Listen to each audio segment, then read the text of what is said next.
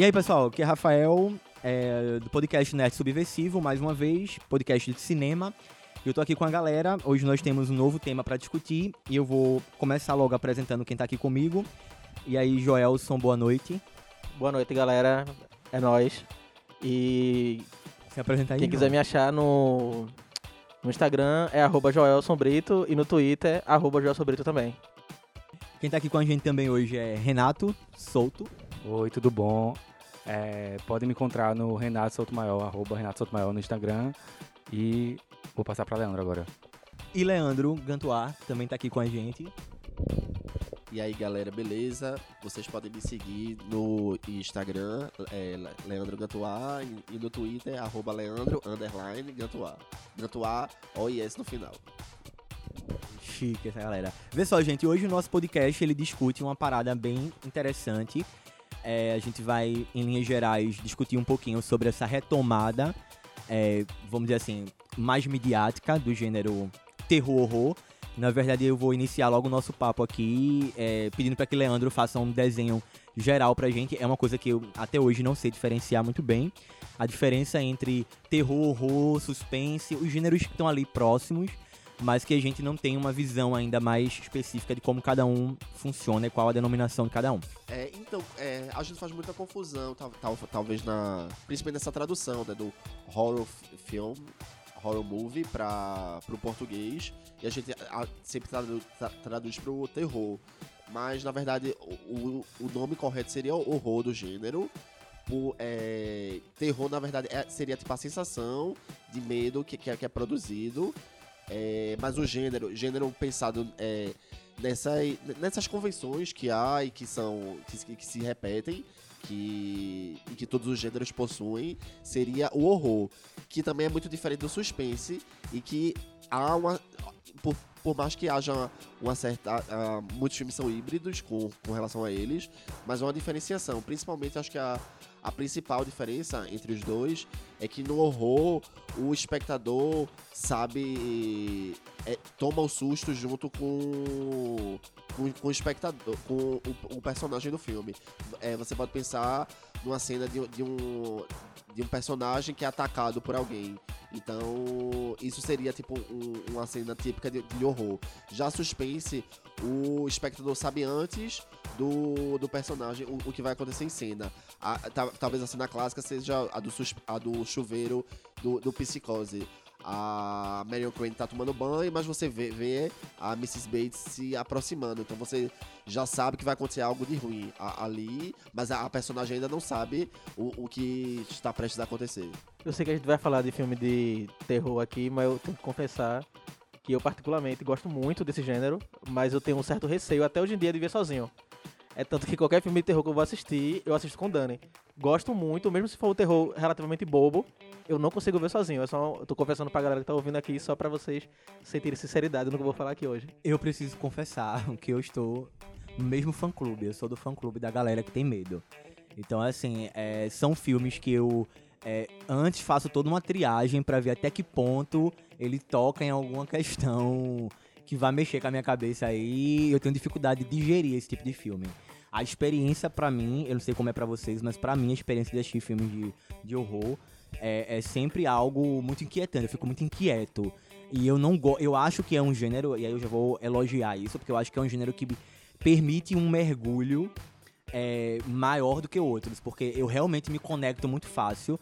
E eu não sei se é algo que o próprio medo acaba né, puxando isso da gente. A sensação de medo é uma sensação que a gente compartilha com mais facilidade com- do que a sensação de drama ou a sensação de, de empatia até. Mas assim, velho, é uma coisa que mexe muito com a minha cabeça quando eu tô assistindo filme de, de horror, assim. Eu fico extremamente inquieto, mas tô aqui disposto a trocar experiência com vocês hoje. É, eu gosto disso. Eu acho que tem uma coisa do afeto também, assim. Quando eu lembro da minha adolescência e tudo, sempre tem aquela cena de chamar os amigos pra alugar um filme, né, na época. Uma VHS pra ver juntos, etc. No cinema também, né, e com amigos. Porque eu acho que os personagens também são muito jovens, assim, né. Na maioria dos filmes, é, grande parte dos filmes, você se, identifica, você se identificava quando era jovem, porque tinha uma pessoa jovem ali também E eu acho que por isso que às vezes a gente acha que não consegue ver sozinho, talvez. No meu caso, não é nem pelo medo tanto, apesar de ter uns que são bem assustadores. Mas eu acho que é, é essa coisa de levar um sujo junto com alguém, assim, é, é uma, um sentimento que você compartilha, assim, que é interessante. Eu compartilho da memória afetiva de Renato justamente por isso, por ter, por ter sido o gênero que me introduziu na, na cinefilia, principalmente na adolescência. E eu acho curioso isso que tu fala, Rafa, porque tem gente que compara, inclusive, o horror, a sensação de você andar de montanha-russa pela adrenalina que você tem aquela, aquele descargo de adrenalina, mas você sabe que é um ambiente seguro. Então você sabe que você vai ter um medo, mas que você tá ali relativamente, você tá numa sala de cinema, você pode estar em casa, mas por mais que você tenha essa descarga de adrenalina, você sabe que não vai acontecer nada de pior. Embora eu deva confessar que quando eu era criança, e a, criança e pré-adolescente, eu assisti O Exorcista e passei muito tempo sem, sem conseguir dormir. É, enfim, não é um filme que eu acho que era pra minha faixa etária, mas eu fui lá e só é, depois de rever várias vezes foi que eu consegui superar o medo. Eu, eu acho que o terror ele causa isso na gente porque é, a mídia, na verdade, do terror, do horror, ela tem um impacto na gente e a gente recebe diferente de outras mídias, eu acho, na minha opinião, de outros gêneros. Principalmente porque o ser humano ele tem medo do desconhecido. E eu acho que o terror é um, um gênero que você. Mais, mais até do que fantasia, é um desconhecido mais obscuro. Então acho que por ser um desconhecido assim, que provoca o medo, eu acho que a gente mergulha mais nessa. mais de cabeça nesse tipo de filme. Eu, eu, eu a, a, galera diz, né, costuma dizer que a, a grande mágica do cinema é ele conseguir fazer com que você enxergue aquilo que está sendo projetado como a única realidade momentânea possível. Ou seja, o mundo em que você está vivendo. Mas o horror, em mim, ele sempre provocou algo contrário. Eu sempre acho que ele, consta, ele sai coisa da tela que está aqui na minha realidade. É como se ele cons conseguisse provocar o efeito contrário. Então, sempre que eu tô assistindo um filme de horror, eu tenho uma sensação de que algo ao meu redor é como se algo tivesse saído do, da, da tela e tivesse vindo pro meu mundo. O que eu acho ainda mais doloroso. Porque não é só uma questão de mergulhar. É uma questão de que algo tá vindo em, na tua direção. É, é montanha russa. É a sensação de que você vai virar ali. E você sabe o que vai acontecer. Porque você supõe que aquela sensação vai ser incômoda em algum nível. E aí, assim, eu tenho uma dificuldade tremenda. E aí, pra puxar a conversa da gente, um outro gatilho, assim, vocês têm uma noção, alguém deu uma lida para saber quando é que esse gênero, enquanto no cinema, se populariza ou de que maneira o cinema começa a olhar para esse tipo de produção? Em relação ao cinema americano, é, acho que ali na década de, de 30, 40, que tem aqu aquela linhagem dos filmes da Universal, de monstros da Universal. Tem inclusive o Bela Lugosi, né, que interpreta o Drácula, que é um personagem icônico. E que normalmente o que acontecia nesses filmes, em geral o estúdio investia numa grande produção e em geral o que sobrava, eles investiam nesse, nesse, nesse gênero que era um gênero mais barato de, de, de, ser produzido, ao contrário do que musicais ou faroestes, que eram filmes que normalmente é, desprendiam um dinheiro maior. Tanto que muitas vezes o, o horror, durante muito tempo, não, não foi tão levado a sério, ou não foi visto até como, como um gênero menor. E só é, também comparando, é que eu acho que também tipo, dialoga muito. Na verdade, para mim são filmes de horror, que são aqueles filmes do expressionismo alemão. É, da, ali da década de 20, né? o Gabinete do Dr. Caligari, do Osferato, é, e essa parte do cinema alemão, ali na década de 20, que inclusive muita gente enxerga que ali já há tipo, uma, uma, uma pré-visão da ascensão do nazismo naqueles filmes, que aqueles filmes representavam isso. E quando é que, com o passar do tempo, vocês acham que essa coisa de ser o resto do projeto algo alternativo que pode vir em decorrência da sobra de uma outra produção quando é que vocês acham que a, a, a indústria de Hollywood e a, e a, indústria de cinema começa a olhar para esse gênero e perceber que um lucro bacana podia ser, ser, ser tirado dali? Vocês têm uma noção? É... O que eu vou falar aqui é bem especulativo. Eu não tenho noção, mas o que é que eu penso? Filmes de terror que eu acho que marcaram muito uma geração é os filmes slashers. Que são. É, o que é esses filmes? É tipo Sexta-feira 13, Halloween mais recentemente Pânico, da década de 90, se eu não me engano. Mas são filmes que eu, eu acho que eles engataram, de certa forma, com a bilheteria e fizeram sucesso. Porque, infelizmente, eu acho que esses filmes representam certos preconceitos que tem na sociedade. Porque eu, eu lembro que tem uma crítica de cinema, estudiosa de cinema, que ela fala que esses filmes de slashers, eles utilizavam muito, por exemplo, olhar da câmera.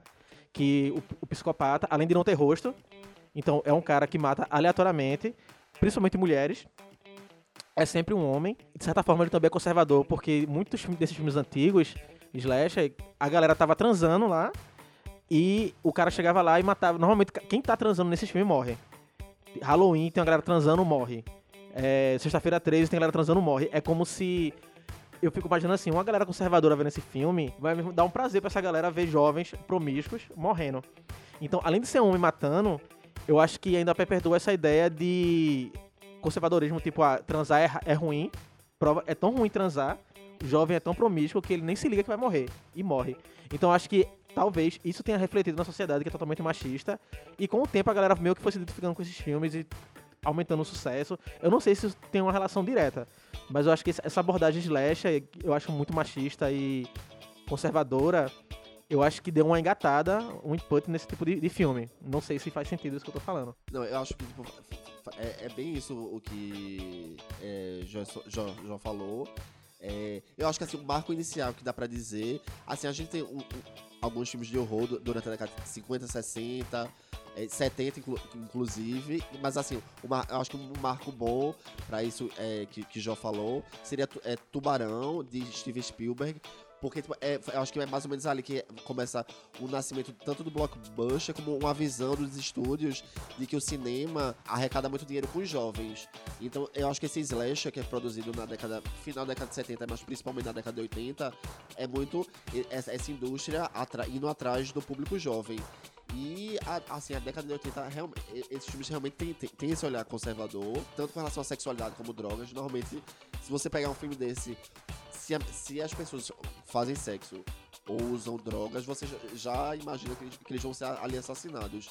E de certa forma, assim, tipo, é, é, é realmente uma reprodução desse olhar. É quase como uma. uma porque você tem ali a a- um- um- uma certa revolução sexual em 68, mas ali na década de 80 é como se fosse quase um. um, um, um backlash do- da- dessa, dessa abertura. Tipo. É, então acho que tipo, existe sim, esse olhar moralista, ma- machista. Eles têm é, essa figura também da Final Girl, que é a, a Final Girl é a mina que sobrevive no final. Que normalmente é, é- ela é sempre essa mina virgem, que não usa drogas, e que normalmente há também uma crítica que ela sempre normalmente tem uma ajuda de um personagem masculino. Ela não consegue matar o, o, o serial killer sozinho, que é o caso de Halloween. Até do massacre da, da Serra Elétrica também. No final, sempre ela precisa de, de uma ajuda masculina pra conseguir superar o, o vilão do filme. É, é, é uma- algo bem recorrente nos anos 80. E só pra complementar, eu também acho que essa coisa, talvez o gênero horror, assim, por ele ter esse. flertar com essa coisa é, fantástica também, não sei. Ele trata de temas, assim, não de uma forma tão direta, né? Que outros gêneros, como, sei lá, drama, é, trataria. Então ele pode abordar essas coisas e incutir ali esses, tipo, essas críticas, etc. Mas assim, eu queria perguntar algumas coisas que eu lembrei aqui pra Leandro, que eu sei que ele gosta muito do tema para falar um pouco do, do massacre, o massacre da Serra Elétrica, né? Que é. Qual é a. Que ano mesmo, mais ou Se eu não menos? me engano, é 75 ou 77.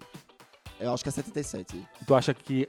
Tu acha que ali começa também? Ali é um filme muito. que arrecadou muito, né? Assim, ele é um filme que. um orçamento muito pequeno, que ninguém esperava. Então, assim, eu não sei se teve outro, mas eu acho que ele. pode ter tido outro, mas ele é um marco com certeza, né? Dessa coisa do, de um filme que é, custa é, muito pouco e aí arrecada 10, 20 vezes mais. E no futuro, que a gente pode falar mais depois, é, daqui a pouco, atividade paranormal filmes assim conseguiram. Eu tô essa- começando a achar que o Massacre da Serra Elétrica é de um pouquinho antes. Eu, eu, eu não tô me lembrando agora o ano. Porque Halloween também é no final da década de 70, acho que é 78. E ele também é um filme muito barato. 74, ó, o Massacre, o Massacre da Serra Elétrica, é- Elétrica. Halloween é de 78. Que também arrecadou muito. E é um filme muito barato. Inclusive a, a máscara de Michael Myers, eles compraram numa lojinha de R$1,99. E os figurinos eram dos próprios atores, né? Eles iam com a própria roupa. É, Jamie Lee Curtis, né, e tal. Aquela roupa era dela mesmo. E, mas eu queria que tu falasse também um pouco, Leandro, que eu lembrei, tu sabe, da coisa do Jorge Romero, um pouco assim, do... é, porque é bem...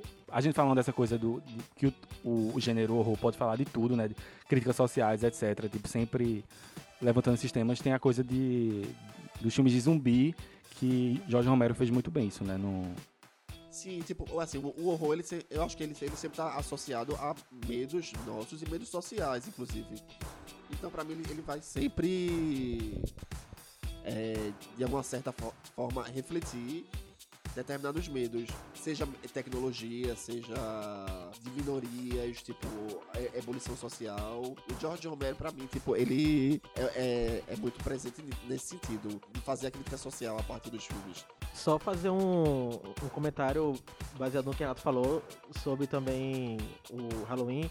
É, é mais uma curiosidade, né? Que o ator no, no filme, ele era representado por três...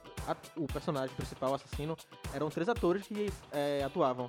Como ele não tinha rosto e os, atores tinham a mesma, mesma altura, eles ficavam nesse rodízio. Então eu vou aproveitar também para puxar um gancho do que o Renato falou sobre o horror, utilizar essa, uma fantasia para, enfim, contar histórias. É só pra comentar, eu não sei se o Leandro ia falar disso, de um autor que eu gosto muito e que ele influenciou muito o terror, que é o Lovecraft. E o Lovecraft, ele com a ideia, ele criou uma filosofia literária bem interessante, que é a, o terror cósmico, que se assemelha muito à ideia do niilismo, que Nietzsche, a- o niili- o niilismo para Nietzsche é o quê? Que a nossa vida não tem sentido. A, a- moralidade, essas coisas não fazem sentido. A gente tá aqui aleatoriamente na Terra por um acidente, então a vida não tem sentido. Aí a ideia do terror cósmico de Lovecraft lembra um pouco, porque essa ideia dele é de que nós somos seres insignificantes diante da imensidão do universo. E nós não fazemos parte do plano maior do universo. E nesse universo existem entidades que, que habitam nesse universo e que elas têm total controle é, sobre nós. Então, não é que a nossa vida não tem sentido, tem sentido, mas ela é insignificante diante da grandeza do universo. Então, quando nesses filmes, nos filmes de terror que adotou essa ideia de Lovecraft é bem interessante, e a gente vê muito isso nas, nas obras dele, de que pessoas racionais nos filmes, até professores, é, enfim, pessoas que têm uma racionalidade, quando tá diante de uma entidade que não tem explicação, aos poucos começa a perder a, a sanidade. A tal ponto que você começa a fazer certas loucuras que racionalmente você não faria. Justamente porque essas entidades, elas têm um domínio sobre nós muito grande. Tem um filme dele que, é- que eu, que eu gosto muito, que não é tão antigo, é mais recente, eu acho que é 2000, alguma coisa, que é Dagon. Que é bem interessante, que é um- um- uma galera que tá numa ilha, e essa galera teve uma miscigenação com, com seres marítimos, se eu não me engano, meio demoníacos. Dois visitantes chegam nessa ilha para investigar o caso de uma pessoa desaparecida que eles conhecem, e começa a ver todo o terror que habita nessa ilha. Então, aos poucos, eles vão perdendo a insanidade. Então, é como se seres, entidades maiores que os seres humanos, ao bem entender ou quando quisessem, nos infernizar, ou então, por exemplo, transar conosco, ou sacrificar os seres humanos, a gente vai perdendo a sanidade aos poucos diante desses seres. Então, essa ideia do terror cósmico influenciou uma, uma leva de filmes de terror. Eu não sei se influenciou, acho que não, filme de vampiro, porque eu acho que Bram Stoker é bem, acho que é um pouco é bem mais antigo do que Lovecraft. Mas enfim, ens- ensinou, é, influenciou certos universos de filme de terror, principalmente na década de 90 e 2000. Não só pra falar de é, George Romero, é, na década de 60, é, A Noite dos Mortos Vivos, que é um filme de 68, e que tem um protagonista negro, e que eles ficam ali, tipo, enclausurados numa casa, ele é o único, inclusive, sobrevivente, e quando ele, ele sai, é, tem- é, os humanos conseguiram, tipo, domar os zumbis, mas e- eles estão, tipo, meio vestidos como a Ku Klux Klan, e eles acabam matando o, o protagonista do filme. E eles, tipo, u- u- utilizam os zumbis de forma. Eles começam a escravizar os, os zumbis. Então, nos filmes de Romero, ele mostra justamente que, tipo assim, os seres humanos são mais animalescos do que os próprios zumbis. Que é algo que ele repete ali, tipo, no Despertar dos Mortos, que é, se passa dentro, de um shopping, que inclusive foi refilmado né, por Zack Snyder, Madrugada dos Mortos. E em Dia dos Mortos também, que é, tipo, é, se passa dentro de um de, uma, de um quartel militar. Que é, é sempre criticando. Que eu acho que talvez dialogue isso com o que Jo- Jó falou. Que uma pessoa. Eu não sei se dialoga tanto, mas tipo, que você vai perdendo sua sanidade. Que na verdade ali, a- o maior perigo ali não são nem os zumbis, são os próprios seres humanos. Eles, é, é, colocados em situações extremas, se tornam mais animalescos do que os próprios zumbis. Os filmes de Jorge Romero fizeram sucesso de bilheteria, tu sabe? Sim, tipo, A Noite dos Mortos Vivos, principalmente. Inclusive, é, é um filme de 68. Tava, o, o- enfim, o, o mundo ocidental tava naquela ebulição. Teve, inclusive, o assassinato de Martin Luther King. Então, dentro de todo aquele contexto, ele já foi visto ali como um cineasta, por mais que fosse um cineasta de horror, que ele já, já ali ele se destacava. Então é, ali ele já, ele já vira meio, tipo, uma figura mítica. E, e assim, a gente, claro, que também o recorte dos filmes mais norte-americanos, né? Que chegam pra gente. Eu acho que, enfim, como o cinema industrial que, mais, que é mais estabelecido, mas tem a coisa do. Eu queria falar de O Exorcista também, de A Profecia, que são da década de 70, né? E O Exorcista, talvez, naquela. Foi pra uma transição também, foi um filme mais respeitado, né? Pela crítica, digamos. Saiu um pouco, porque o horror sempre teve essa coisa meio que um filme menor, porque não é um filme que se leva a sério, não sei o que. Eu sinto que A Profecia menos, mas o Exorcista não só foi um fenômeno, inclusive de bilheteria, né, um dos maiores até hoje, quando você pega o custo, é, a relação custo-benefício, quanto custou e quanto arrecadou, mas também foi indicado ao Oscar, Linda Black, coadjuvante, né, e a filme também, diretor, enfim.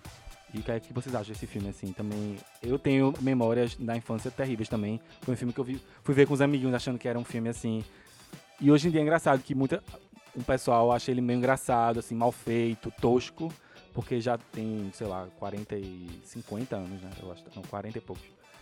Mas assim, pra, pelo afeto, assim, eu tenho medo até hoje, assim, é, é bem aterrorizante, porque também é um, é um terror que é uma coisa muito psicológica, assim, né? Claro que tem muitas cenas explícitas de. Mas ali é aquela coisa da possessão, né? Que é outro, um subgênero, talvez, do horror, que tem vampiro, zumbi, etc. Mas tem a possessão demoníaca, que não, particularmente eu, é a que eu tenho mais medo, que é aquela coisa. E tem a relação com a igreja também, né? Que quando eu era criança eu vivia num ambiente muito católico, então quando eu via aquela menina sendo possuída, eu, eu rezava horrores, enfim, era uma coisa muito. Eu acho doida. que é, é, filmes assim, como Exorcista, tem uma coisa muito interessante, porque é, eu não sei se é uma denominação do horror, mas essa coisa do sobrenatural é algo que é, acaba causando na, na gente um, um efeito ainda mais, é, é, vamos dizer assim, é, é, doloroso, de doer mesmo. Porque assim, quando você tem a imagem né, concreta daquilo que está representando o mal, ainda que o diretor brinque com essa ideia de que o mal pode não ser quem a gente acha que é o mal, eu acho que a grande sacada deles é, inclusive, surpreender nesse sentido. Quando você mexe com o sobrenatural, é, o, o filme ele acaba é, é, se pautando em elementos que são mais, assim, eu vou dizer a palavra meu que são mais horríveis, horripilantes pra gente. Porque é, é- tem um uso maior do silêncio. E às vezes o silêncio dá mais medo do que o grito e o zumbi aparecendo. É, tem a questão do mexer com o psicológico, porque aí é, é- eu acho que é, o medo da loucura é um medo, né? Que eu acho que Nietzsche e outros teóricos vão falar, a gente tem muito medo da, da, da- loucura é o desconhecido, então tudo que é desconhecido é o desconhecido que ninguém quer habitar. E, por último, tem essa questão de, ainda assim, dentro dessa, dessa dinâmica, quando é um bom diretor, ele ainda consegue tocar e tangenciar questões sociais dentro desse arranjo. Então, é, é uma combinação, quando bem feita, ela acaba. E assim, às vezes a gente começa a assistir um filme desse que parece que muita gente diz é um filme muito trash, porque geralmente os filmes trazem um sangue absurdo, o, filme traz um, um- uma, uma- uma maquiagem terrível, horrorosa, que é, é- o poder do filme de horror é tão grande que mesmo com esses elementos capengas, quando tudo tá desmoronando, se a ideia for bem pensada, você consegue sentir medo mesmo assim. Por mais que a verossimilhança assim, da, da, da coisa esteja lá, nem tá lá acontecendo, ele, porra, isso é a coisa mais surreal do mundo. Ainda assim, quando o argumento é bem construído, velho, você embarca. E eu lembro que quando eu assisti O Exorcista, que é uma experiência assim que eu não repeti depois que vi a primeira vez. Ele já foi pra cinema em versões mais chiques, né, mais re- remasterizadas e tal, mas eu vi uma única vez e eu me lembro o quanto aquilo mexeu comigo. É, tem personagens em filmes assim, velho, que são muito ruins, é, que são muito importantes, vamos dizer assim. É, eu fiquei com muito medo da, da, da minha cama quando assisti o Exorcista. Então, é- a cama nem fala no filme. A cama não é um personagem, mas ela é um personagem que tá ali fazendo parte. Porque a menina começa, inclusive, a sentir a presença daquela possessão lá, que até hoje eu não quero nem mais. Não gosto de problematizar muito, não, porque.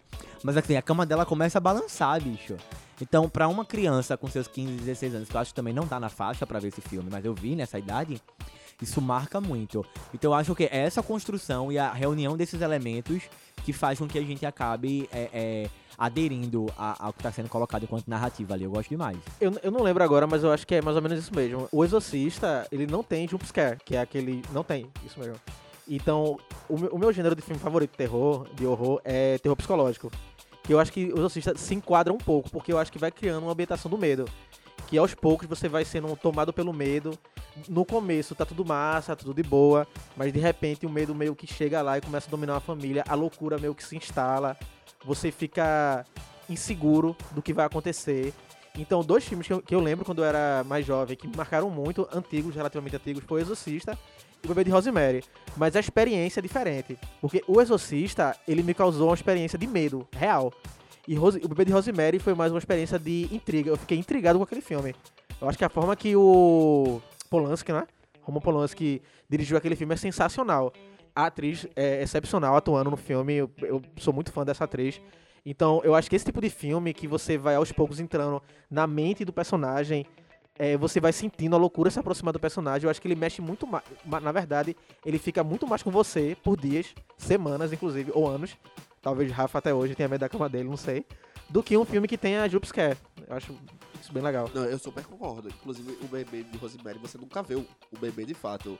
Você fica, inclusive, na dúvida se a Mia Farrow estava louca, se aquilo era uma alucinação, se aquilo realmente aconteceu. E o Exorcista também não tem o jumpscare. É a construção. Tipo assim, o filme demora muito para começar a mostrar a possessão. Inclusive, uma coisa que eu tinha muito medo é porque quando eu era adolescente eu já começava a questionar um pouco a, a fé. E a, a mãe da, da menina ela é ateia. E eu, eu ficava, tipo assim, muito tipo nessa. Tem, tem gente que até tipo, que nesse sentido foi um pouco moralista por, por pegar uma família que não é religiosa, não é católica. Mas eu, eu acho que, tipo assim, na verdade, de, de, eu acho que ele não, não tenta ali, tipo, fazer proselitismo religioso. Eu acho que é, tipo, foi. Eu acho que ela, ali é um filme da década de 70, inclusive faz, sentido. Ela é uma atriz, né? A mãe. Então faz sentido, divorciado, inclusive. Aí tem a, a, a, que veja, tipo, que o demônio escolhe por ser uma família mais vulnerável, exatamente. Mas eu acho que, que psicologicamente, inclusive assim, até hoje, tem muito. Tem aquela cena que o, o, diretor é jogado pela janela, né? Que é morto. E que dizem que, na verdade, no livro, eu nunca li o livro, há um subtexto que, na verdade, ele ia estuprar ela e abusar ela sexual, sexualmente. E por isso que, tipo, o, o demônio, inclusive, defende é, o corpo dela e, e e assassina. Então, assim, são filmes que tem muitas camadas, né? Tipo, você, quatro, cinco décadas depois, a gente ainda fica, tipo, debatendo o que aquelas imagens significam. E tem toda essa mística, né? Tipo, nos, nos bastidores do filme, pessoas morreram. E, enfim, aí dá uma. Dá, ainda aumenta mais o poder do, do terror do filme. É, tem gente que, tipo, acha. Eu não sei, tipo, tal, talvez hoje em dia. Que eu não acho, tipo, trash, nem maquiagem, os efeitos. Eu acho que, inclusive, é um filme que tem uma aura de algo ruim. Por mais que você não seja uma pessoa religiosa, tem alguma coisa ali que, tipo, tem uma, um, um aspecto ruim, que você não se sente bem assistindo aquilo. E que talvez seja o objetivo justamente do filme, causar esse incômodo que causa desde o início. E é tudo, é a trilha sonora, é o ângulo, é aquela escadaria, inclusive, que é, o filme se passa em Washington, gente que até hoje vai naquela escadaria. Eu acho que eu teria medo de ir naquela escadaria. É, eu não sei, é, é um filme que, me parece algo. Eu precisei assistir, assistir reassistir várias vezes para superar o medo daquele filme. A minha pergunta é assim, não sei se vocês vão captar mesmo o que eu tô querendo dizer, mas é, eu acho que esses filmes, exclusivamente, mais do que outros gêneros, são filmes que eles acabam sendo mais ressignificados com o passar do tempo do que outro, em outros gêneros. Acho que na época a galera, até aqueles que foram mais detonados pela crítica, que não deram bilheteria, eles com o tempo têm uma chance maior do público lá na frente enxergar algo que não foi visto do que com outro gênero. Não sei se vocês concordam com isso, mas eu tenho essa impressão, assim, que filmes de horror, de terror, eles são retomados. É, e agora que a gente tá numa fase de retomar tudo, assim, de voltar para trás, eles são um prato cheio, né? Pra, pra gente voltar para enxergar uma sociedade, um modelo de sociedade que tava lá algumas décadas atrás. Não sei se vocês concordam com isso, mas. Eu concordo muito, porque a, é, a todo momento, assim, filmes que, tipo, na época ou não, não fizeram sucesso, ou simplesmente eram considerados filmes ruins mesmo, de repente, tipo, são re, re, retomados e com uma, uma, outra com outra abordagem. Tu tem um exemplo assim? Eu recentemente, um... tipo assim, eu nunca tinha feito essa leitura, que é, saiu na imprensa americana falando sobre Prova Final, que é um filme do Robert Rodrigues e que tem o roteiro de Kevin Williamson, que tipo, ele é dos anos, anos 90, 90 né? é, 1998, eu acredito que é o mesmo roteirista de, de Pânico. E que no filme, para você, o, o, o, alienígena, ele é alérgico à cocaína. E, e para eles descobrirem quem é. o- tá- o- enfim, é uma escola que tá sofrendo um ataque alienígena. E que ali, na verdade, o, o- filme, tipo, ele dialoga e eu achei uma leitura muito, muito genial, porque eu nunca ti- tinha enxergado isso. Uma leitura desse moralismo com, a- com as, com as drogas, que o filme meio que ridiculariza esse moralismo da sociedade com o uso das drogas, principalmente por, por estudantes colegiais. E eu, nunca tinha enxergado isso. Pra mim, enfim, ela era alérgica, o, o Alien ali, ela era alérgico à cocaína porque ele simplesmente escolhido. Eu nunca tinha feito uma leitura dessa. Só complementar, porque eu vou pegar esse gancho aí. Vocês acham que é nós que hoje, por estarmos alguns anos, a gente está alguns anos depois, a nossa sociedade de hoje permite essa leitura? Ou, é, ou, ou seja, o que eu quero dizer é que nós estamos hoje no presente forçando uma leitura que talvez não tenha nada a ver com a leitura pensada lá naquele ano de lançamento, que eu acho super legítimo, inclusive. Eu acho que cada geração tem a liberdade de ressignificar o que passou. Mas vocês acham que é mais um sentimento da gente de fugir do agora e tentar buscar explicações lá atrás? Ou alguns desses filmes realmente eram geniais, mas não foram entendidos em sua época? Acham? Eu, eu acho que é mais a gente ressignificando. Não, não todos os filmes, eu acredito que realmente tinha diretores e roteiristas que eram mais visionários e tal, e queriam realmente cutucar a sociedade e instigar. Mas eu acho que grande, grande parte. O que, o que também não é ruim é a gente estar ressignificando certos tipos de mensagem. Mas isso também não é ruim. Mas é pelo menos é, o- é o que eu acho. É, eu acho que tem um pouco dos dois, né? Tipo, a gente tem que sempre lembrar que, assim como o filme é uma obra aberta, então sempre assim, a gente vai, tipo, tá interpretando e ressignificando ele a todo momento. Eu acho que tem cineastas que, obviamente, se destacam, como, por exemplo, George Romero ou John Carpenter, que ali mesmo, quando eles estavam fazendo o filme, você já consegue enxergar que eles têm como alvo a sociedade e já com outros cineastas vo- você precisa, talvez, de, de um distanciamento. Até, por exemplo, com relação a isso que- que a gente tinha falado do- sobre os slashers, com essa questão de gênero, que inclusive tem muitos trabalhos acadêmicos falando isso, sobre essa visão moralista. Mas uma am- amiga minha recentemente me fez um, um- uma provocação e que eu fiquei mu- muito instigado. Ela disse: Mas tu não acha que não podia ser só a indústria botando é, pesso- pessoas fazendo sexo usando drogas pra chamar o público jovem, não, ao invés de ter um olhar conservador? E eu fiquei.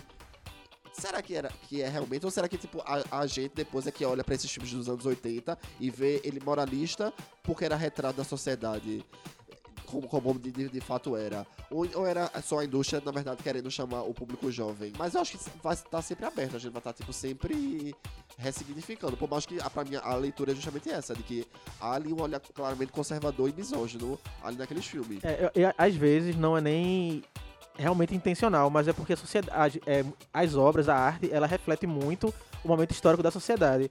E eu lembro, é, recentemente no, no meu laboratório, é, uma amiga minha foi apresentar um trabalho em que ela foi mostrar trabalhos de antropólogos entrevistando pessoas de comunidades tradicionais, etc. E eu acredito que ela não fez de propósito, mas o que acontece? Todas as fotos que ela usava para ilustrar o trabalho de antropólogos, o antropólogo era branco e a comunidade era negra, as pessoas eram negras, e o antropólogo sempre estava, é bizarro isso, numa cadeira, sentado de perna cruzada, um intelectual acadêmico, e a galera é, nativa estava no chão ou em pé. Ou seja, e todas as fotos que ela usava para ilustrar as falas dela, os conceitos que ela utilizava, tinha essas imagens de fundo. Queira ou não queira, isso passa uma mensagem. Não é nem que ela fez de propósito, eu acredito que não. Só que é algo que tá embutido na cabeça do consciente coletivo. Esse, preconceito, essa, enfim, esse elitismo da universidade. Então, talvez nessa época desses filmes, eu acredito que a grande parte desses filmes não fazia de propósito.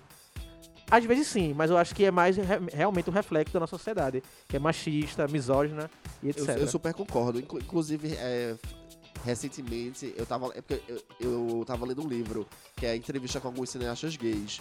E ele tem uma entrevista com o Dom Mancini. O Dom Mancini, ele é o criador do Chuck, do Brinquedo Assassino. Aí tem uma pergunta que eu, que eu achei muito curiosa, que, que ele pergunta, você acha que no, no seu subconsciente, você criou o Chuck com todos os defeitos que, que você enxerga na heteronormatividade? Aí a resposta dele é, eu nunca tinha parado pra pensar, mas você me questionando realmente faz, faz muito sentido. Talvez tudo o que eu tenha mais ojeriza em, em um homem heterossexual, eu joguei pra cima do, do, do personagem, porque na verdade talvez eram, eram os meus medos. E, e, tipo, você parando pra pensar, realmente faz, faz muito sentido que Chuck seja a projeção de um medo de um gay. Tipo, eu, achei tipo, fascinante a resposta dele. Faz sentido. E isso tu falou, é, Leandro, me lembrou uma coisa. Tem um, um conceito de Carl Jung, Carl Jung, que é um psicanalista bem famoso, que era amigo de Freud, pupilo, enfim, que é, que é sombra. O conceito de sombra, e esse conceito de sombra é muito utilizado no filme de terror. Que a sombra, ele é, é mais ou menos assim, é parte do nosso incon- inconsciente que o ego consciente é, nega. O que é? É tudo de ruim que a gente pensa, só que a gente não quer assumir aquilo, isso se reflete em alguma entidade, enfim. Pelo menos filme de terror é assim. Eu lembro muito Babadook, é, rola muito isso. Stranger Things também rola muito isso, que é o, o pirrainha lá que é possui, que é, tá sempre atormentado, me esqueci o nome do personagem agora. O Will, o Will, né? Tem aquele, aquela, aquele ser da sombra, o universo que tá sempre perseguindo ele. Enfim, eu acho que na mídia de, de horror isso se repete muito. É, e talvez em Chuck, queira ou não queira, não na, na mídia, na vida real do cara que criou Chuck, e- esse, essa ideia de sombra, que queira ou não queira, Young, ele é psicanalista, trabalha com seres humanos na vida real, tem influenciado ele representar em Chuck tudo isso que ele talvez queira negar pra ele mesmo. Não sei se tem relação, mas eu acredito que tenha. E eu queria.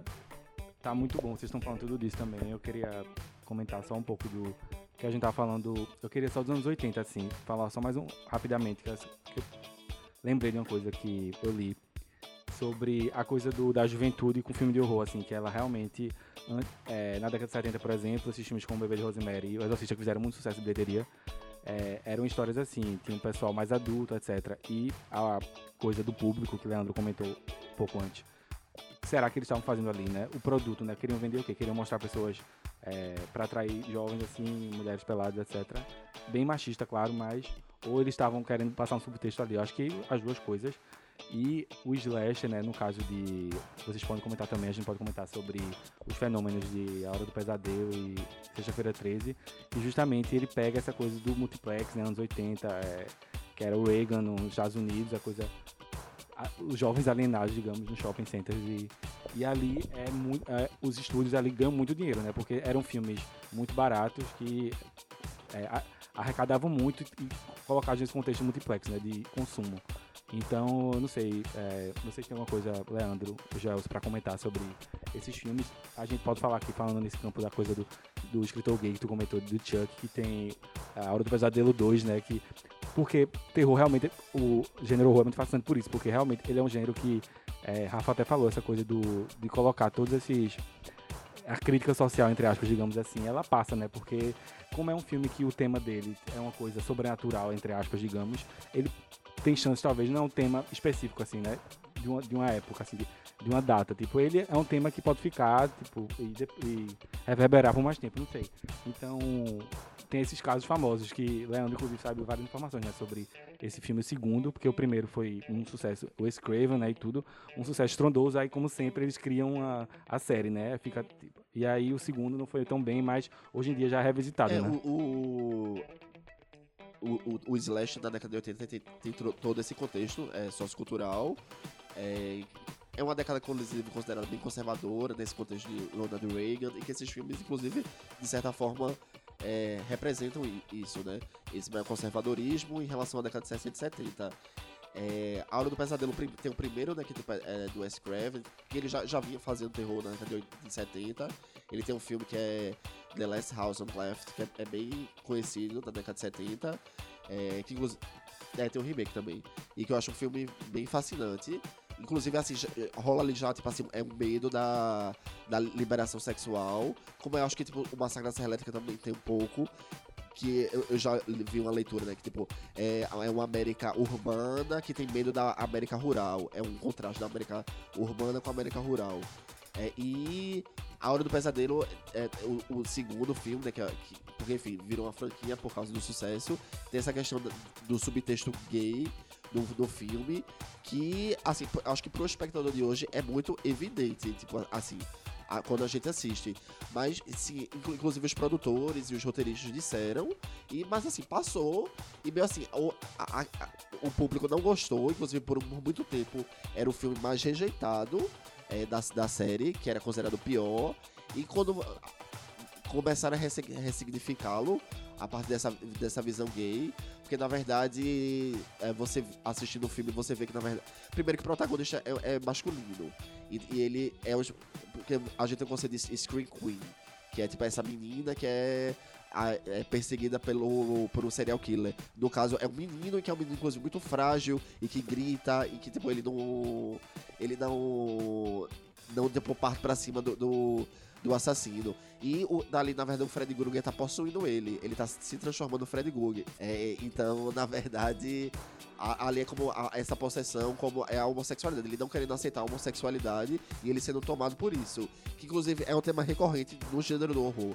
Porque tem, tem o James Whale, eu falei daqueles filmes do de monstros da Universal. James Whale, ele é- era o diretor de Frankenstein, fez a novela de Frankenstein também.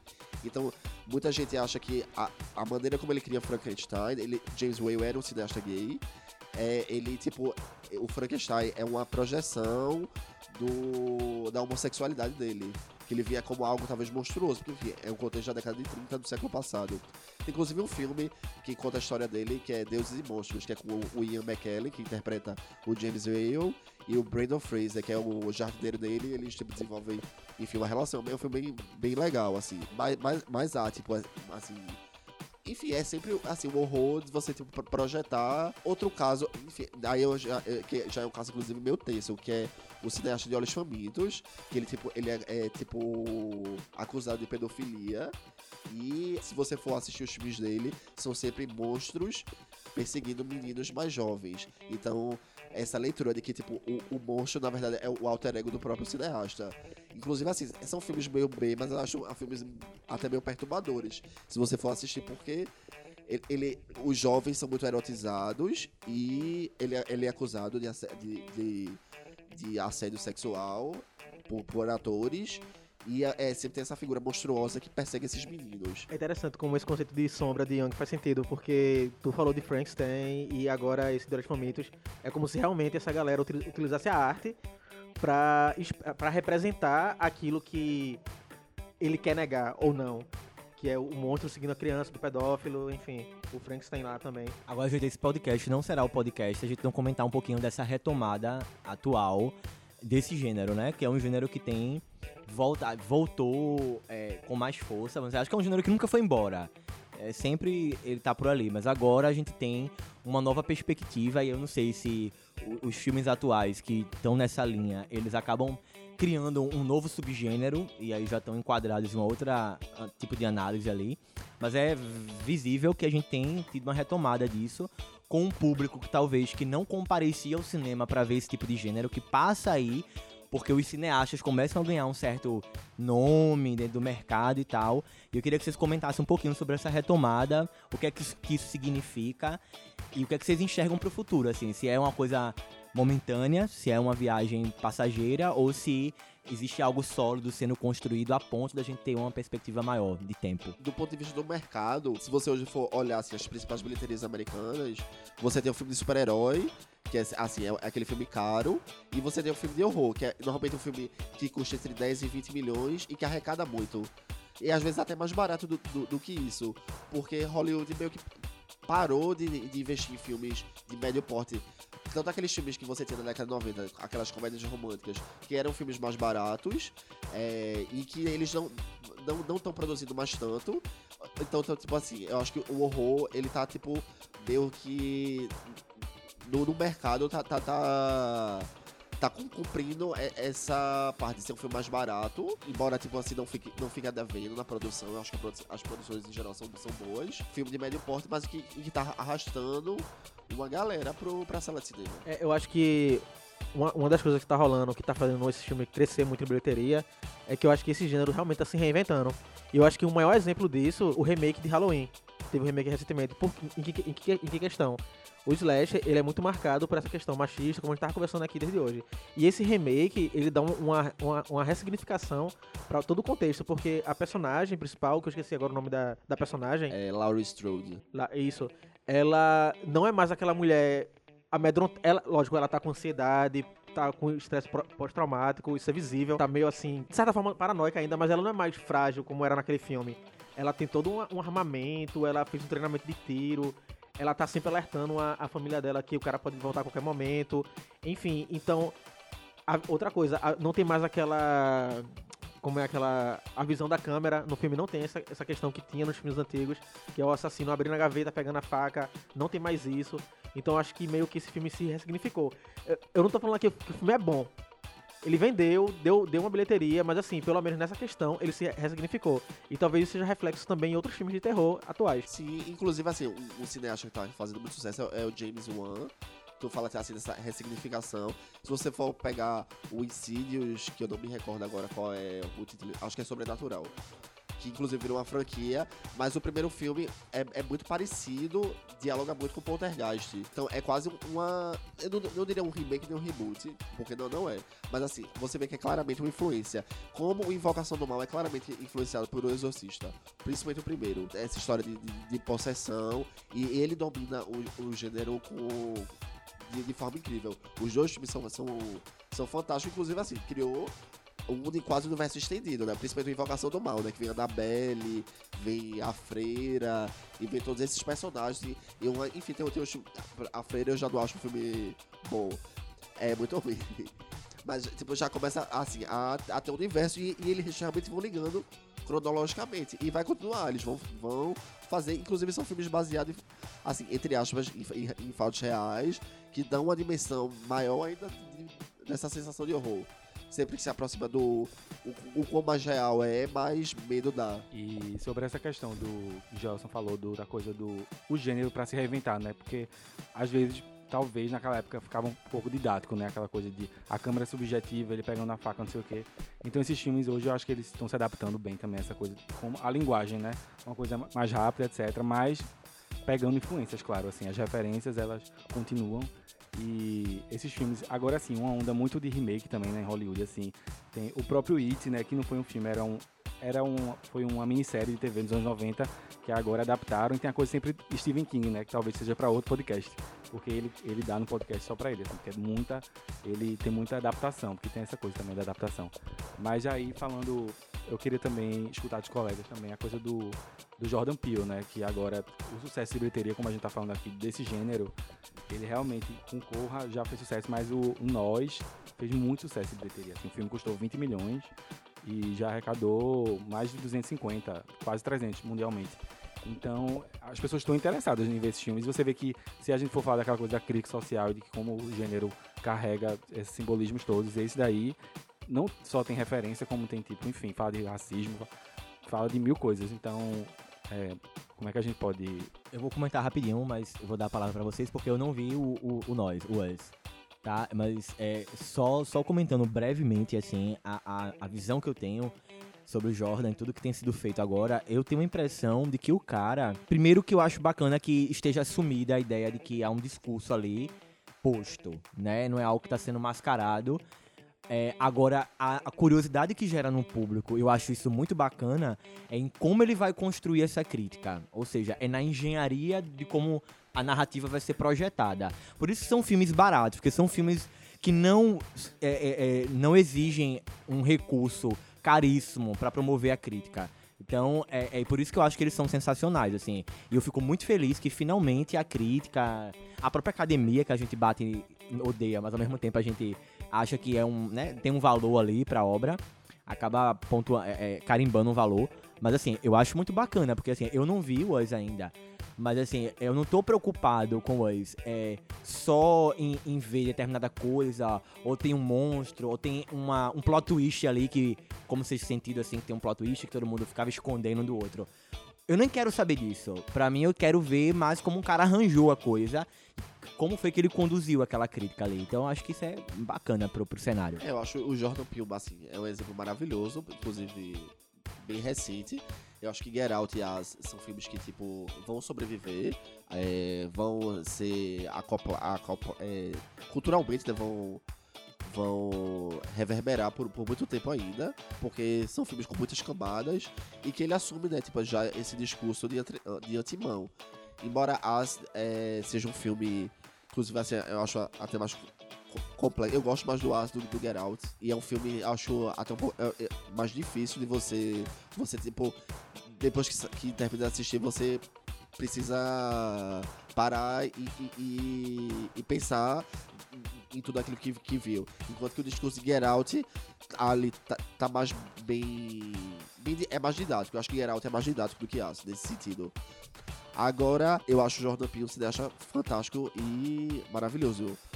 Mas eu não acho que isso é, isso é que a gente tava falando aqui, tipo, que essa crítica social sempre e- existiu nos filmes de horror. Eu acho que o que hoje há é, talvez seja o maior re- reconhecimento do horror enquanto gênero. A gente falou, né? Primeiro é- era esse filme B, de baixo orçamento.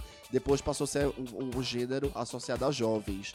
E Jordan Peele talvez não, não, não seja, tipo assim, a Get Out você não é um filme que você diga, ah, é um filme pra chamar jovem pro cinema. Então há, tá- há o maior reconhecimento, mas você também tem que estar assim, por exemplo, John Carpenter, que eu acho que levava uma crítica social ali da década de 80, tipo, questionava ali valores é, hegemônicos ali do governo Reagan, George Romero, a mesma coisa, e outros cineastas também, outros filmes que, enfim, debatiam tanto racismo, homofobia, questão de gênero. E o que não tira o mérito de Jor- Jordan Peele, acho que Jordan Peele realmente, assim, é talvez um dos cineastas mais relevantes da atualidade. Eu acho que não tem como negar. Inclusive, ele tá fazendo. Eu acho engraçado esse vai e volta por, assim, de, de referência e, de- dessa ida ao passado, porque Tato falou de It. E eu achei engraçado porque muita gente achou. Chamou It de cópia de Stranger Things. E quando na verdade é, é, é o oposto. Tipo, é o, é, é, é o seriado da Netflix que pega essas referências nos filmes dos anos 80. E o Jordan Peele tá, ele tá participando do reboot de, de, de Twilight Zone, que é um, seriado muito popular nos Estados Unidos, principalmente, que teve já várias versões. Eu ainda não vi, é, então não tenho como opinar. Eu, eu sei que tava dividindo um pouco opiniões, porque, enfim, é, é muito icônico, mas influenciou, inclusive, muitos cineastas, inclusive o próprio John Carpenter, e eu acho que, inclusive, o Jordan Peele, porque eu acho que o universo do Jordan Peele dialoga muito com o Twilight Zone. Mas eu achei, eu achei engraçado de gente, tipo, dizendo que Twilight Zone era uma cópia de Black Mirror. Quando na verdade Black Mirror é que é, tipo, sai do, do universo de Twi- Twilight Zone. É, então eu acho engraçado que, tipo, quando volta ao passado, muitas vezes a- a- o, o- público atual perde a referência anterior. Tem um filme, eu acho que, é- que eu quero saber se é de John Carpenter, que é o. A Beira da Loucura. É John Carpenter esse filme? Sim, sim, é dele. É o que, que é o escritor, não é? Isso. É, isso, é, é dele mesmo. Ah. Beleza. E aconselho vocês a assistirem. É fantástico. Inclusive tá na Netflix esse filme. Sim, um comentário que eu ia fazer, que, que a gente tá falando do podcast sobre o motivo desse sucesso do cinema de horror. Eu acho que realmente tá, tá tendo um maior sucesso do que antigamente. Eu acho que isso é muito nítido na, na bilheteria. Bilheteria, queira ou não queira, mostra tendências. E eu acho que é porque o cinema, ele tá sempre se reinventando, na, na minha opinião. E o terror, ele não abandonou. O horror, ele não abandonou isso. É tanto que. Eu, eu lembro que a Bruxa de Blair, que é de 99, que é um que eu acho que é o precursor do, do fo- fo- found footage, né, que fala, né? Found footage. Eu acho que marcou, queira ou não queira, a época, porque foi uma tendência que depois veio vários filmes ne- nessa vibe hack, mais recentemente, enfim, tem um, uma, uma leva de filmes assim. E tem mais recentemente o fenômeno que é o filme, se eu não me engano, que a turma chama de Screen Life, que é tipo Buscando, é, Dedém, que é aquele filme que a galera tá também, que é uma ami- amizade desfeita, se eu não me engano, que são filmes de terror, suspense, que a galera tá no que o, filme se passa todo como se fosse a gente vendo através do, do computador da galera. Queira ou não queira, é uma, uma ousadia também de você tentar conversar, dialogar com o que tá rolando hoje em dia, com a tendência contemporânea, que é o da internet e etc. Então acho que, eu acho que tem esse esforço da mídia do horror de tentar se reinventar. Às vezes dá menos certo, às vezes dá mais certo. É, em que questão? Por exemplo, o terror psicológico não é tão antigo assim. Tipo, acho que Bebê de Rosemary deixa claro que é uma, é uma vibe que é meio antiga também. Mas ultimamente eu acho que tá tendo mais foco, porque eu, acho, eu não sei se eu- vocês concordam, que Corra. Eu não sei se é um terror psicológico ou um suspense psicológico. Mas, por exemplo, A Bruxa, eu considero um- A Bruxa um terror psicológico. É Hereditário também, eu considero. São filmes que, na verdade, A Bruxa é meio, é meio controverso. Tem uma galera que não gosta muito da Bruxa. Eu, particularmente, sou super fã. Inclusive, ia perguntar se vocês curtem A Bruxa. Que normalmente tem uma galera que ou ama ou odeia. Vocês gostam da Bruxa? Eu gosto muito, eu gosto muito desse filme que, tipo, não necessariamente é, é isso que a gente tá falando, é calcado nessa violência gráfica, ou é, e, e que na verdade vai criando, através ali da, da linguagem cinematográfica, o, essa ambientação do horror, que eu acho que é o caso da, da bruxa, que acho que consegue fazer isso muito bem. E muito de- de- desses filmes que, tipo, fizeram sucesso nesses últimos anos, o, o It Follows, que é, é- o título em português é A Corrente, correndo mal. E o Babadook também, eu acho que ele- ele- eles conseguem fazer isso muito bem. Dessa co- co- cons- construção da linguagem cinematográfica. Eu acho que o cinema permite isso. Tu fala, falasse da Bruxa de Blair, que inclusive é é percussão do Found Footage, inclusive do... A câmera na mão, câmera na mão, né, também. E a, a gente nunca vê a bruxa, né? E, e eu até hoje acho um filme assustador. Tem gente que acha meio bizarro, meio trash. Embora o, o filme tenha um filme parecido com, com a Bruxa de Blair, Tu acha que ficou datado esse filme assim? Porque ou esses filmes não ficam datados, então. Porque essa coisa que a gente já tinha falado, né? Do exorcista, a- a- fica a maquiagem, fica tosca, entre aspas, etc. Mas tem ali uma coisa que Rafael também falou, né? Que fica assim, que não é só. Que tem aquela coisa mais é, a gráfica e tal, mas ali tem um. A atmosfera ali não sendo criada isso daí. E tem as. Você pode colocar, se pegar no próprio contexto da época, aí você, tipo, é, faz essas relações melhor. A Bruxa de Blair, por mais que, a, no caso da Bruxa de Blair, né? Por mais que a linguagem tenha sido utilizada nos anos seguintes, é, virou cli- um clichê, é, eu acho que até hoje me assusta. Aquela câmera balançando o tempo inteiro me, me dá uma agonia, mesmo que eu, que eu, eu, já assisti, eu já revi algumas vezes, e ele todas as vezes me dá a- agonia, porque é, que é até um- é um recurso que a gente usa que é que a gente chama né, no cinema, que é off-screen, que é fora de tela, que ali como é uma câmera subjetiva, né? Então você sabe que existe ali é 360 graus, né? Tipo, então a, a- câmera tá focada em algo, mas a gente sabe que tipo ali um- um- o que tá fora do quadro faz parte do da encenação. Então a bruxa pode estar ali do lado, pode estar então tipo assim é, é- a construção do horror é, é muito é muito bem feita ali. Então eu acho que o filme ali funciona. Se a gente tem medo do desconhecido, o filme Foto Footage, talvez o desconhecido fique mais é, presente. Só, só fazer um- um- uma sugestão de filme, porque eu acho que se hoje estrear um filme Foto Footage, a gente não vai ficar querendo assistir ele, porque é meio batido. Porque surgiu muito filmes e tal. Mas eu, eu, eu tô- vou indicar um filme aqui pra vocês, pra quem tá ouvindo a gente também, que eu achei fantástico o filme, que recentemente foi um dos filmes de terror que mais me assustaram. Inclusive eu tava assistindo com Dani, minha namorada, ela não tem, ela não tem medo de filme de terror, quem tem medo sou eu. Mas eu, eu ainda lembro da cara que ela ficou quando assistiu esse filme, de medo real, assim. A gente tava no quarto, escuro, e a gente, de verdade, assim, a gente sentiu uma aura do me de medo no nosso apartamento. É um filme coreano, o, o filme é 2017, o nome do filme é Gaujin, dois pontos, Haunted Asylum. Em português fica Asilo Assombrado. Mas eu acho que só vai encontrar em inglês ele. É, é Gaujin, dois pontos, Haunted Asilo. Eu aconselho vocês assistirem, que é um reality show que tem esse asilo que ele é assombrado na Coreia. Então a galera vai fazer um reality show nesse asilo pra ver se realmente rola ou não, se ele é assombrado ou não. Parece até clichê, é, é de certa forma clichê o pano de fundo, mas a forma que eles constroem o medo nesse filme é extremamente original. Então eu aconselho vocês a procurar esse filme e assistir. Eu, eu vou comentar só pra gente tá encerrando já, eu vou comentar umas coisinhas que eu, eu- que eu fiquei na- olhando aqui e precisava falar. A primeira é essa coisa do filme de terror também. É, a- o que tá. a assistir um filme de horror de terror é, também tem essa coisa de ter o cenário adequado para. Então, assim, é, a- as luzes apagadas, ter alguém próximo que te proteja desse possível mal, né? Que pode aparecer e tal. Essa é uma coisa. Eu, eu, quando voltei aqui, vocês falando e eu voltando na memória dos filmes que eu já tinha visto de terror, eu sempre lembro que era um cenário muito parecido, assim. Inclusive na rua, na rua onde eu morei, que de uma galera, era sempre algo a combinar e sempre a gente fazia em grupo, porque era como se tivesse todo mundo ali meio que se protegendo.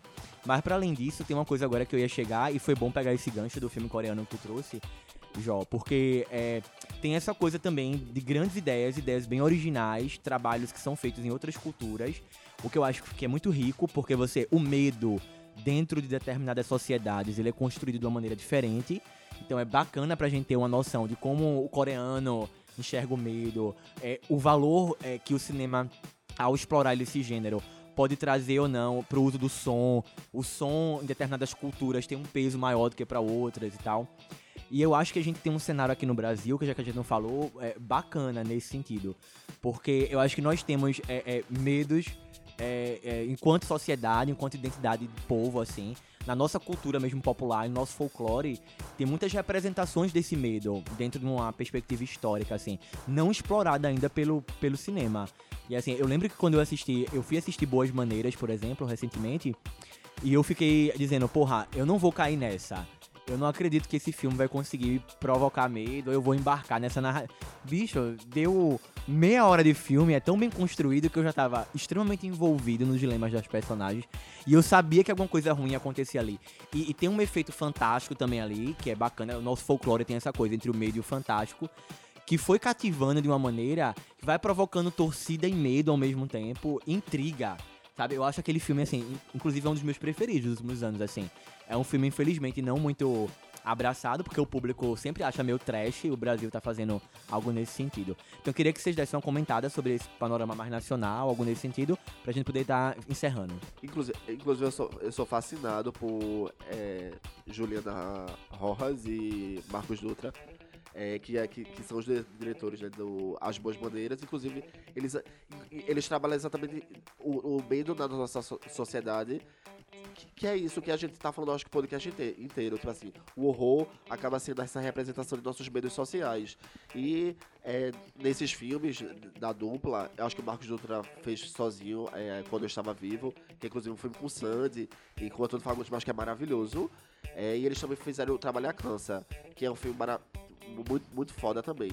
E são filmes que trabalham em cima de, desses nossos medos. E que, e que, são incríveis, são medos, inclusive, assim, que partem de uma noção é, de uma classe média meio meio tipo enclausurada é, dentro de casa, de uma luta de classes, de uma de um medo de, de algo que, ruim que vai acontecer a qualquer momento. Inclusive, é, tem dois filmes que nem todo mundo associa ao horror, mas que eu acho que dialoga muito com o gênero, que é o Som ao Redor e Aquários, do Kleber Mendonça Filho. Normalmente todo mundo enxerga mais a, questão da verticalização da cidade, não sei o que, mas ele utiliza a linguagem do cinema do horror para é, você tipo, tá sempre naquela, na sensação de que algo ruim vai acontecer. Eu acho que, inclusive, é algo muito parecido com o que a Lucrécia Martel faz em O Pântano, que é uma cineasta argentina, e que também é isso, assim, essa sensação de uma, de uma sociedade meio violenta e de que algo ruim vai acontecer a qualquer momento. Por mais que não, haja nada de fantástico, ou possessão, ou assassinato, mas eu acho que, que trabalha com esses nossos medos. É, inclusive, quando você assiste o seu redor, você em vários momentos você acha que alguma coisa ruim vai acontecer e ele corta e você fica tipo com aquela expectativa frustrada. Eu acho que o Kleber ele faz isso muito bem. Tem um gostei recente que é o Animal Cordial, que é um filme brasileiro que é, é tipo um suspense, terror, que é massa porque isso que tu falou, luta de classe, classe média e tal, rola nesse filme, mas a questão é que o terror vem do cidadão de bem, que no filme ele retrata tipicamente o cidadão de bem, que perde a cabeça devido a um evento lá e começa a fazer coisas absurdas assim. Então acho que é um filme de terror. Eu tenho medo de cidadão de bem, eu não sei vocês. Então é um filme de terror que eu... trata isso muito bem, Animal Cordial. Assim, e por sinal, o cenário brasileiro, é, é, ah, nos últimos anos, ele tem um panos pra manga pra fazer milhares de filmes de terror aí, porque nada mais estamos só sentindo medo agora. Pessoal, a gente vai ter que encerrar o podcast, porque nós estamos exatamente com uma hora e um pouquinho, que é o nosso tempo pré-estabelecido, mas eu achei a conversa massa, inclusive, e eu acho que tem muita coisa para falar ainda, uma coisa vai puxando a outra, e a gente já pode pegar um subtema que ficou aqui para discutir num próximo podcast de cinema, já que a gente tem feito um por mês, pelo menos, e a gente já marca para discutir um próximo. Então vejam, foi um prazer mandar um abraço para todo mundo que tá ouvindo a gente, se vocês querem mandar um oi aí, um abraço. Alguém quer indicar o, o seu filme preferido de terror? Dá para fazer isso, no mínimo. Ah, eu só queria indicar o Holocausto Canibal, porque é um filme que me veio à cabeça, a gente falou da Bruxa de Blair, porque assim, é uma história um pouco parecida, são três estudantes é, que vão gravar um documentário da Amazônia e acham, eles somem e acham material. E é um filme assim, é um filme italiano, e inclusive assim, é um filme da década de 80, e, e assim, é, o filme é tão realista que tipo assim, é, tiveram que ir pra justiça pra é, provar que, tipo, nada daquilo realmente tinha acontecido. E é um filme, assim, que até hoje me causa profundo, assim, incômodo é, e desconforto. Então, assim, se você gostar da sensação, eu acho que é, Holocausto Animal é um excelente uma excelente pedida. Só pra falar do meu filme de terror preferido, eu acho que hoje eu, eu posso falar que Corra é o meu filme de terror preferido. De todos que eu já assisti, eu acho que foi o que mais me marcou. E eu não sei o que falar. Eu gosto muito dos, dos anos 80 mesmo, pela coisa do afeto, mas gosto muito do, do Exorcista e a Profecia. O original, né? Os da década de 70. O meu preferido é Anaconda, não sei se vocês conhecem. Mas eu sou fã, acho Por causa de Jennifer, Jennifer, a Lopez, grito claro. hino. Inclusive, é, tem uma coisa bacaníssima em Anaconda, que eu lembro que quando foi feita a divulgação do filme, eu, eu assisti todo o Mechan.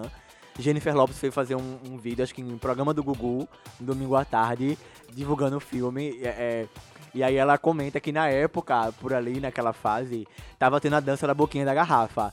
E a galera meio que no meio da entrevista é, mostra ela as cenas, assim, vocês já viram essa entrevista é icônica, e ela dizendo que não entendia. Ela, você foi pro Brasil gravar no Amazonas, ela foi lá tava tendo uma dança que as pessoas dançavam em cima de uma garrafa. Ela não conseguia entender o que significava aquilo.